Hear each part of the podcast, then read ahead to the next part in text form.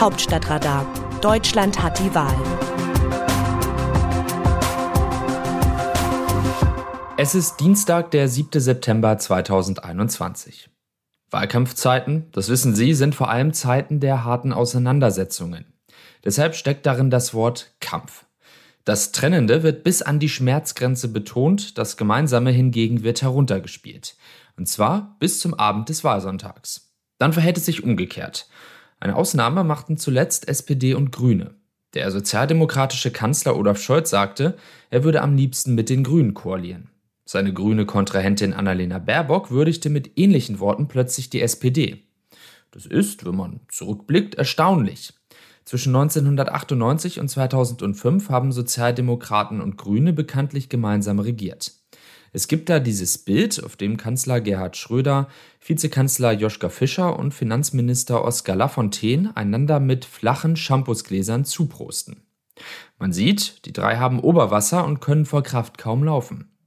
Sicher auch für Rot-Grün galt, was für Koalition stets gilt. Sie sind ein seltsamer Hybrid aus Kooperation, Konkurrenz und Konfrontation. Lafontaine schied dann auch schon 1999 aus der Bundesregierung aus. Schröder sagte irgendwann, die SPD sei der Koch und die Grünen seien Kellner. So ganz unverständlich war das übrigens nicht. Denn die Sozialdemokraten zogen seinerzeit mit 40,9 Prozent der Stimmen in die Regierung ein, die Grünen nur mit 6,7 Prozent. Dennoch ging die Sache im Ganzen friedlich vonstatten. Es folgten 16 Jahre der Entfremdung, in denen die SPD immer schwächer und die Grünen immer stärker wurden. Auch wenn beide Parteien die Agenda 2010 gemeinsam vertreten haben und manche Grüne sogar gern noch darüber hinausgegangen wären, die einen zahlten den Preis dafür, die anderen nicht. Es wuchsen Animositäten, bisweilen wuchs der Zorn. Zuletzt sahen die Grünen deshalb die Chance gekommen, die SPD als führende Partei der linken Mitte abzulösen. Angesichts starker Umfragen stellten sie mit Baerbock erstmals eine Kanzlerkandidatin auf und beschworen ein Duell mit der Union herauf, in dem die SPD gar nicht mehr vorkam. Sie wollten jetzt Koch sein. Aus demselben Grund lehnten die Grünen Spitzenleute Streitgespräche mit Spitzenleuten der FDP ab. Zugleich versuchten sie, Scholz zu beschädigen. So zitierten die Grünen ihn aus einer laufenden Bund-Länder-Konferenz zur Corona-Pandemie ins Parlament. Die Bundestagssitzung wurde bis zur Ankunft des Ministers unterbrochen. Und egal ob beim Cum-Ex- oder Wirecard-Skandal, stets rückte die Ökopartei den Vornamen des Mitbewerbers ins Zwielicht. Unionspolitiker blieben ungeschoren. Erst kürzlich gingen sich Sozialdemokraten und Grüne im Bundestag gegenseitig an. Thema war der Evakuierungseinsatz der Bundeswehr aus Afghanistan. Beide Parteien warfen einander vor, an Landesregierungen beteiligt zu sein, die Flüchtlinge an den Hindukusch abschieben. Der SPD-Fraktionsvorsitzende Rolf Mützenich attestierte den Grünen Heuchlerei und er tat es erkennbar wütend. Mittlerweile hat sich die Hierarchie abermals gedreht, getreu dem Motto, man sieht sich immer zweimal im Leben. Die SPD ist wieder oben und die Grünen sind wieder unten. Interessant war zu sehen, wie die SPD-Vorsitzenden am Montag auf die neue Lage reagierten.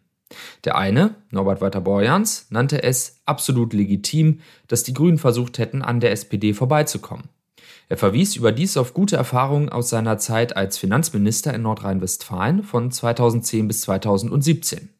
Es gebe da durchaus etwas, worauf die SPD in einer etwaigen neuen Koalition aufbauen könne, so der auch intern ausgleichende Rheinländer. Co-Vorsitzende Saskia Esken war weniger nachsichtig und sagte, sie habe darauf einen etwas anderen Blick. So paktierten die Grünen in ihrer baden-württembergischen Heimat lieber mit der CDU und vergessen Arbeitnehmerinteressen. Beim Klimaschutz schreitet die Regierung des Grünen Winfried Kretschmann von den Worten nicht zu den Taten. Wie die rot-grüne Geschichte weitergeht, werden wir nach dem 26. September sehen. Nur dass die Grünen vor den Sozialdemokraten landen, scheint derzeit sehr unwahrscheinlich. Aus dem Wörterbuch Politsprech Deutsch. Glotzt nett andauernd auf die Umfragen. Wir haben noch 20 Tage. Thomas Strobel, stellvertretender CDU-Vorsitzender. Politiker und Umfragen, das ist eine Geschichte für sich. Politiker sagen gern, sie interessierten sich nicht für Umfragen. Erstens stimmten sie oft nicht und zweitens gehe es hier um Inhalte. Beides entspricht nicht so ganz den Tatsachen. Tatsache ist vielmehr, dass Politiker unablässig auf die Umfragen blicken, in Vorwahlzeiten erst recht.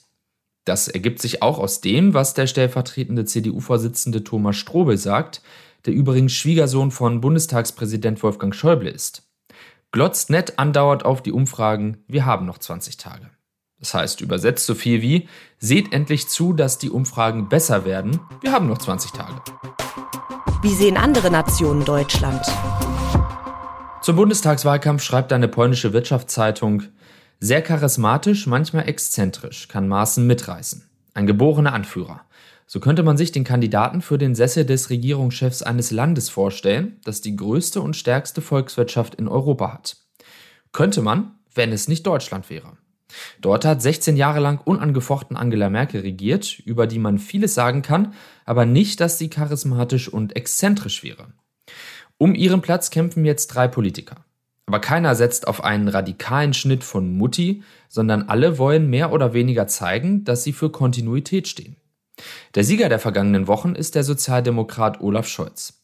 Die SPD hat zum ersten Mal seit Jahren die CDU in Umfragen überholt. Und Scholz, seit vier Jahren Vizekanzler und Finanzminister, ist jetzt der Favorit. Ist er charismatisch und reißt die Massen mit? Nein.